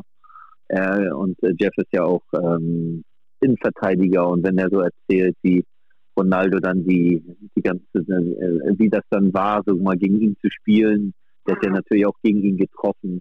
Das sind dann natürlich auch schöne Anekdoten oder wenn Ahmed erzählt, wie er gegen Boateng, der gegen Bayern ein Tor geschossen, wie er Boateng äh, gerne als Gegenspieler hat, weil äh, der immer sehr nah am Mann ist, dass man schnell den Ball vorbeilegen kann und Mats Hummels ist dann eher einer, der ist zwar viel langsamer und so, aber gegen da würde er sich an diesen Außen wechseln lassen, so, weil der immer gut stellt und so, ne?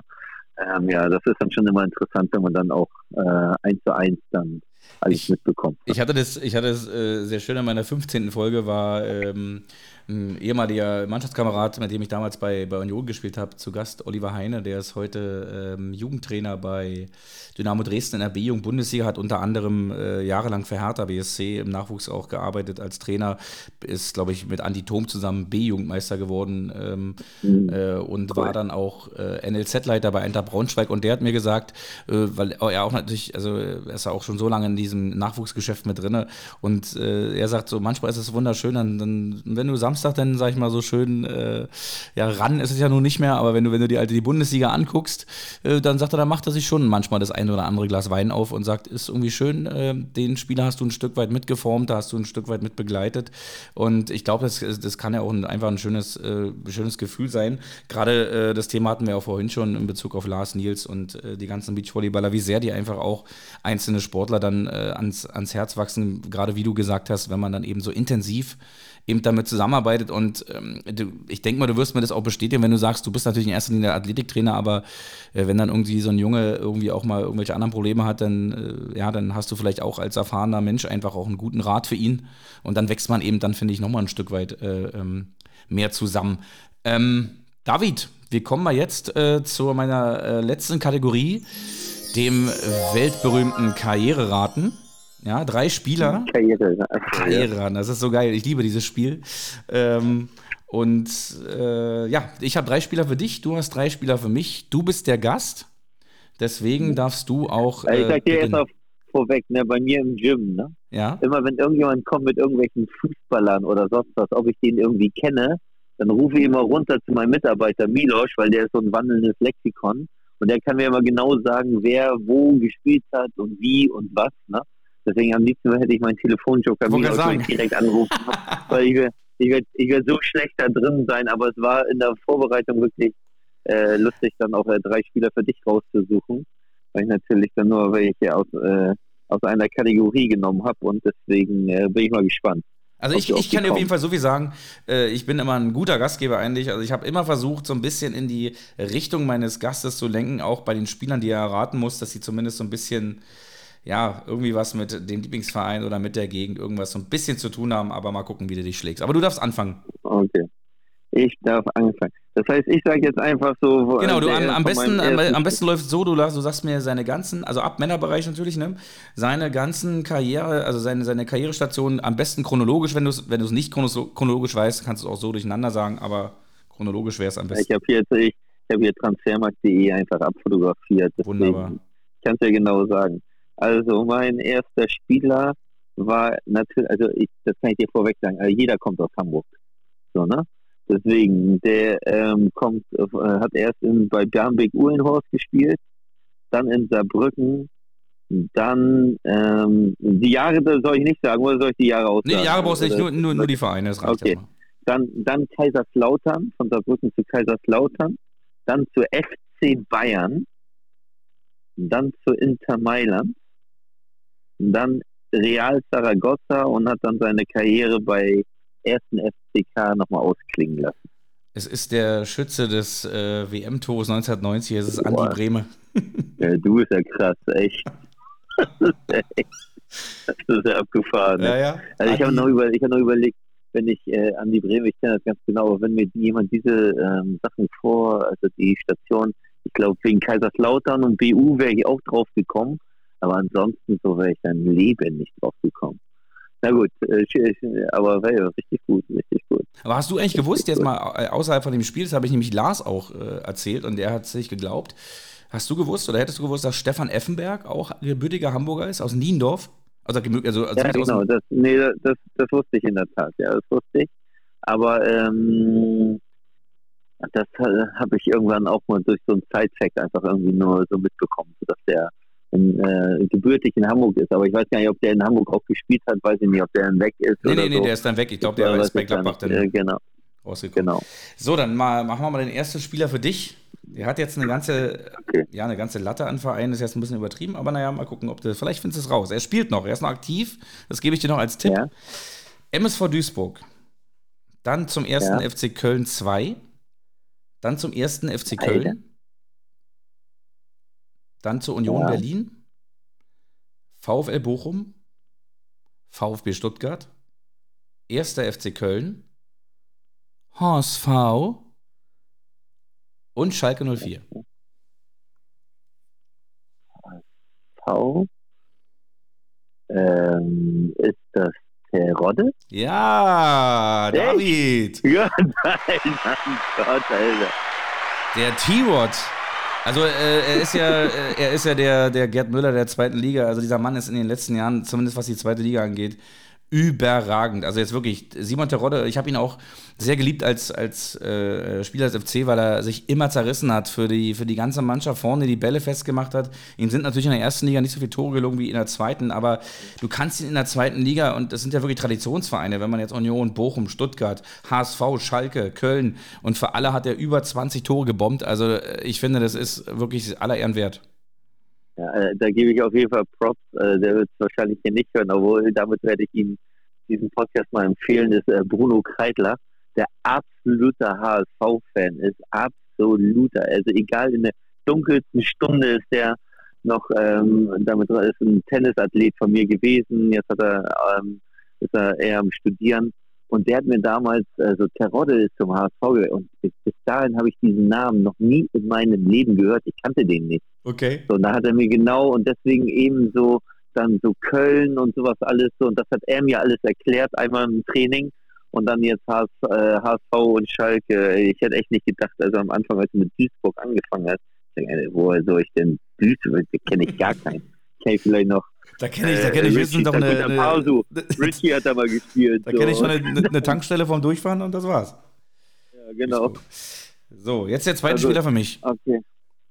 Zweite Spieler für dich. Ähm, natürlich Hamburg hat er gespielt. Okay, das war, der hat erst bei Altona 93 gespielt, dann bei St. Pauli, dann zum HSV, dann Nürnberg, HSV, Mainz 05, Schalke, Stoke City, Paris Saint-Germain, Bayern München.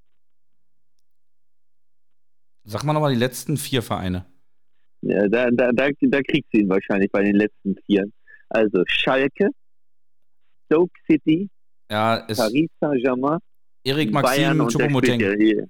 Jetzt äh, Choupo, genau. Ja, aber ich, ich, ich finde, ich finde er, er, ist, er hat irgendwie so eine, äh, also das ist ja der berühmte Spieler, Erik Maxim Choupo-Moteng, äh, als der erste FC Köln hatte ihn schon so gut wie, wie verpflichtet, aber das Faxgerät ist ausgefallen und dann war die äh, Transfer, äh, die Transfer ähm, Zeit abgelaufen und nur weil das Faxgerät in Köln kaputt war, ist er damals nicht zum FC gewechselt. Das ist eine wahre Geschichte. Wann, wann, wann, war das? Wann war Boah, ich weiß gar nicht. Ich muss irgendwann in den 2000ern irgendwann, ich glaube, ich weiß gar nicht. Also er war auf jeden Fall schon äh, bekannt. Er wäre vom HSV, glaube ich, zum ersten FC Köln gewechselt und es ist damals gescheitert an einem, ähm, ja, äh, an einem kaputten Faxgerät beim ersten FC Köln. Aber ich finde bei Bayern München, wenn er dann mal reinkommt, weil er ist so, man, man kennt ihn, aber man würde jetzt nicht denken, er ist jetzt nicht so der Überspieler, dass man denkt, oh, bei Paris und bei Bayern, aber ich finde, er macht es bei Bayern, wenn er reinkommt, sehr, sehr ordentlich.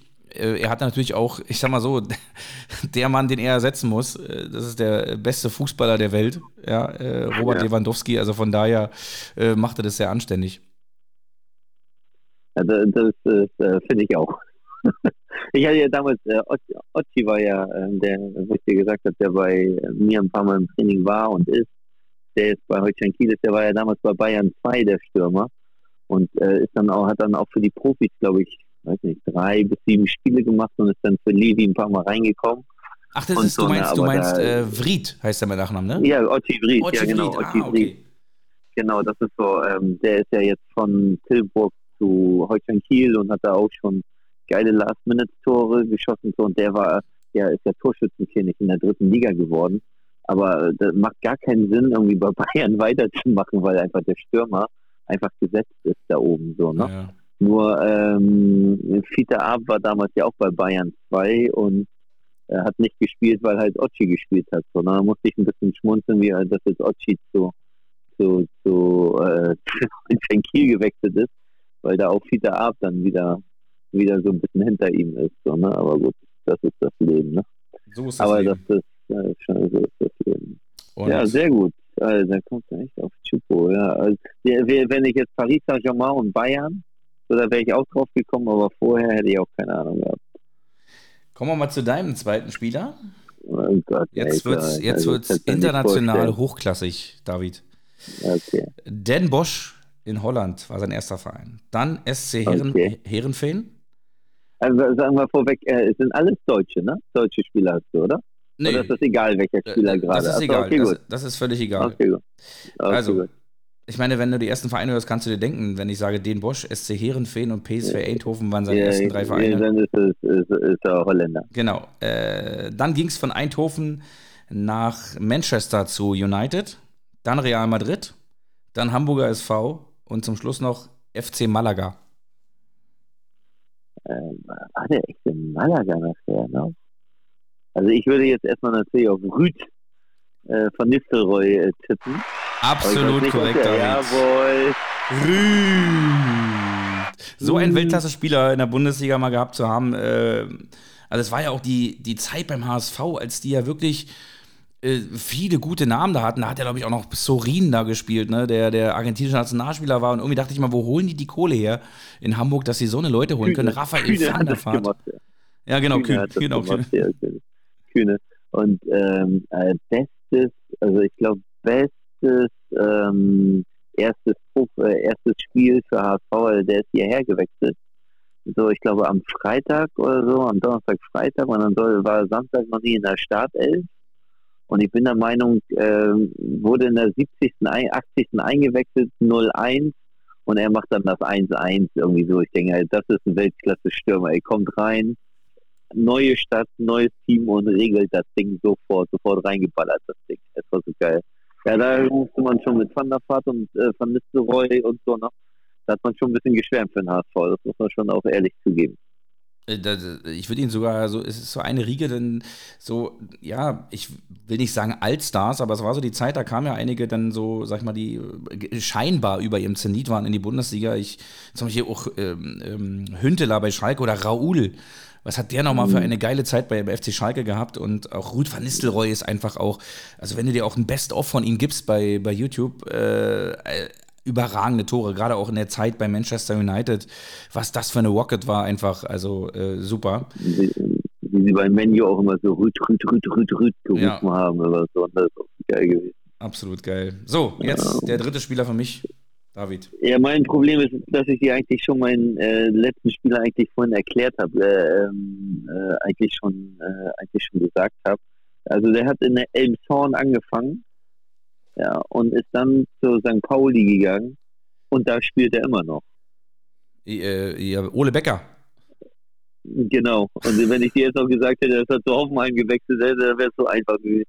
Aber ich habe mir noch Finn Ole ausgesucht, weil der so eine äh, ehrliche Haut ist. Er hat echt in Elmshorn angefangen. Das ist so, gehört so halb zu Hamburg dazu und dann ist er zu St. Pauli und hat da die ganze Jugend, dann U17, U19, hat alles mitgespielt und hat er auch seinen Vertrag ja jetzt erfüllt. Ne? Alle motzen ja immer rum, dass keiner mehr Vertrag, äh, Verträge erfüllt, so, ne? dann, weil es dann keine Ablöse gibt, äh, dass das ihm eigentlich vorgeworfen wird. Aber ich finde, der hat jetzt seinen, hat auch vorher, ich weiß einfach ganz genau, weil ich sehr nah an dem Jungen dran war, dass der andere Top ähm, vorher vorliegen hatte, aber er wollte unbedingt bei St. Pauli seine Entwicklung weiternehmen, aber auch St. Pauli was zurückgeben.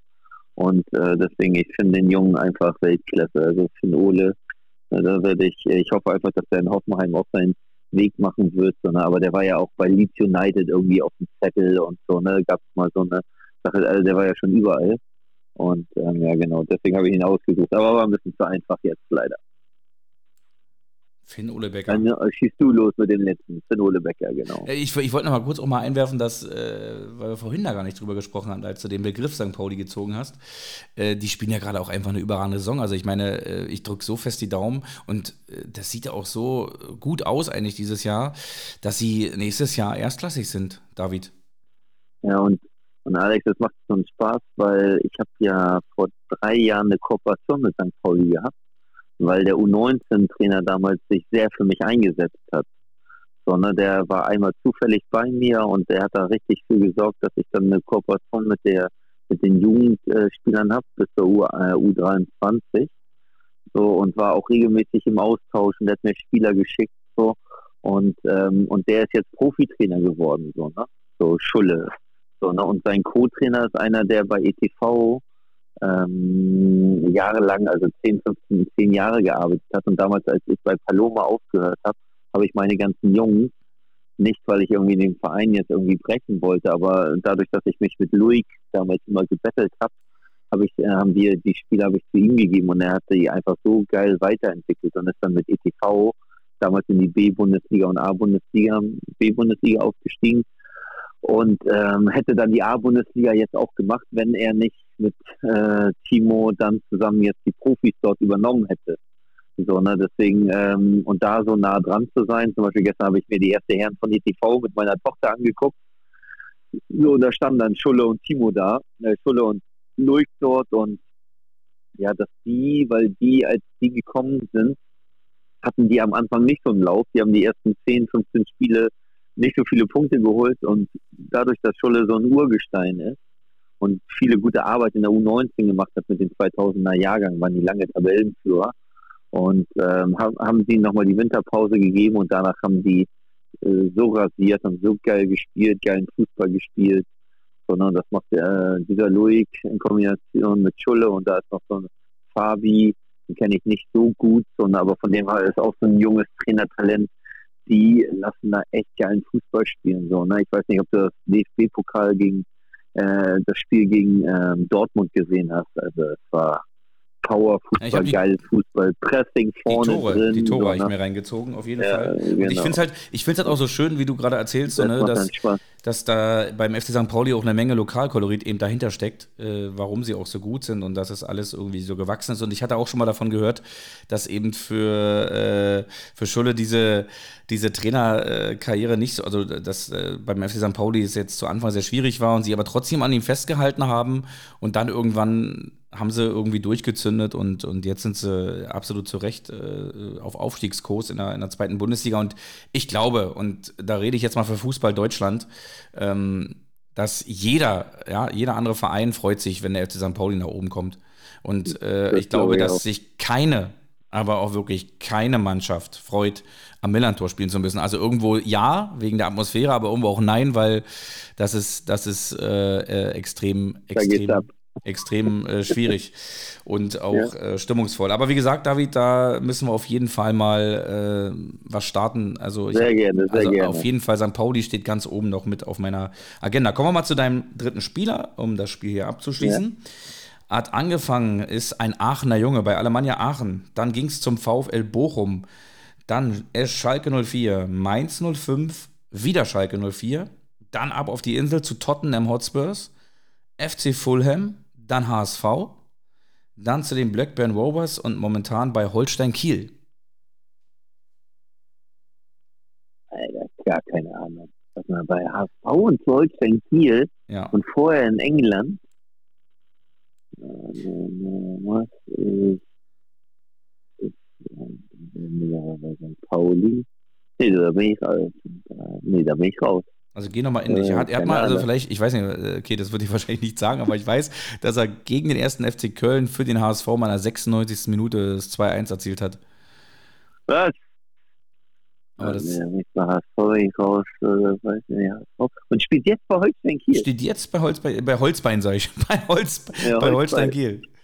Ja, also da, da kannst du nicht sehen, aber ich habe mir jetzt durch Ochi auch zwei, dreimal die Aufstellung immer angeguckt bei Holstein. Und das, äh, das würde eigentlich oder ich würde, oder war das Holpi? Ist Holpi da? Das ist Holpi, oder? Es ist Holpi. Luis Holpi! Ja, echt, getroffen, Und jetzt gerade, guck mal, weißt du, du hast mich gerade drauf gebracht, weil ich habe mir die Mannschaftsaufstellung angeguckt ein paar Mal und es hat gerade, und da habe ich mich letztens noch gewundert, als der Holpi stand. Ich sag mal, ist das der Holpi oder ist das irgendein Bruder von dem oder so, ne? Und der stimmt, der war ja auch auf der Insel. Ja. Ja, Mensch, ey, das, das bringt ja manchmal so ein bisschen, so ein bisschen außer, aus dem Konzept, wenn man so viele Vereine sich anhören muss. Wie gesagt, also bei Luis Holtby sind es wirklich eine ganze Latte. Also der hat einen sehr, sehr, äh, ja, sehr, sehr emsigen Berater wahrscheinlich. Aber mhm. Luis Holtby, genau. Du, dann sind wir, dann sind wir durch, David. Dann sind wir durch. 3 zu, 3 zu 3, glaube ich, geht's aus hier, ne? Das Karriereraten. Äh, hast du, hast also, du super hinbekommen. Aber ich habe auch in der 96. gerade eben noch den Ausgleichstreffer Genau, das war Luis Holtby, das war der 96. Minute, das ist äh, einfach ein geflügeltes Wort geworden. David, ähm, ich kann mich einfach nur bedanken und äh, das war ein echt schöner Fußballschnack hier. Wir sind sogar über eine Stunde gekommen, aber äh, das, das, lassen wir so stehen. Das ist, das ist völlig, völlig okay so. Und ähm, ja, äh, ich hoffe, dass du in den nächsten Jahren weiterhin so, so erfolgreich arbeitest, dass dir weiterhin auch in anderen Sportarten halt so viele tolle Jungs und Mädels äh, weiter ans Herz wachsen.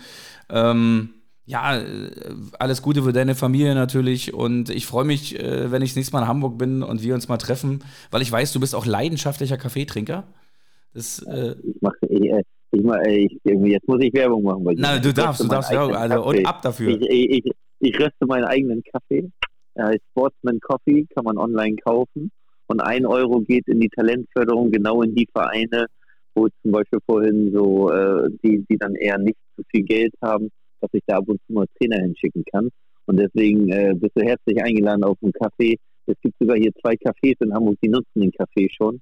Und dann lade ich dich das nächste Mal dann dort ein. Also hier bei mir zu Hause ist der Weltklasse, aber in den Cafés auch. Und dann lade ich lade ich dich mal ein, weil die Bohne, die ist überragend. Der Espresso ist einfach der Hammer. Geil, aber ja, genau. Ich, aber ich kann, Alex, ich kann dir Dank, den Dank nur zurückgeben. Es war, hat echt richtig Spaß gemacht. So, ne, war ja ein bisschen zäh mit mir. Ich war ja mit den Terminen so ein bisschen unzuverlässig, weil gerade viel ansteht. Ich habe ein neues Gym, da ziehen wir jetzt bald um. Dann äh, ist meine Frau nächste, genau in einer Woche kommt mein Sohn auf die Welt. So, ne, dann so viele tausend Sachen so hin. Und da freue ich mich, dass das so geklappt hat. Das war auch äh, sehr unterhaltsam, hat sehr viel Spaß gemacht. Und äh, ja, mal gucken. Ich lade mich jetzt mal selbst irgendwie in äh, zwei, drei Jahren, vier Jahren lade ich mich mal selbst ein, dass wir äh, vielleicht sowas nochmal wiederholen können. Ja, sehr, sehr gerne, auf jeden Fall. Also deinen Weg äh, werde ich sowieso weiter verfolgen. Und äh, ja, alles Gute auf jeden Fall dann auch für dich und deine Frau äh, ja, bei der Geburt. Vielleicht, vielleicht kommt er ja ein bisschen später, quasi so in der 96. Minute. Vielleicht wird er da geboren. Ja, wahrscheinlich. wahrscheinlich. Der, der, der kleine Racker. Und ich freue mich riesig auf ein Café in Hamburg. Äh, das wird aber nicht erst äh, drei, vier Jahre dauern und auch nicht das St. Pauli-Spiel. Das gehen wir demnächst an. David, jetzt noch einen schönen, ähm, ja, gemütlichen äh, Abend. Ich weiß nicht, ob dir mittlerweile auf dem Balkon zu kalt geworden ist, aber. Ähm, äh, Wintersportler, Wintersportler. Ah, äh, kein Beachy. Genau, kein Beachvolleyball. Der, der, der also. Eichnerläufer. Ähm, genau. Ich wünsche dir weiterhin alles Gute, viel Erfolg, bleib gesund und mach's gut. Tschüss, David. Tschüss.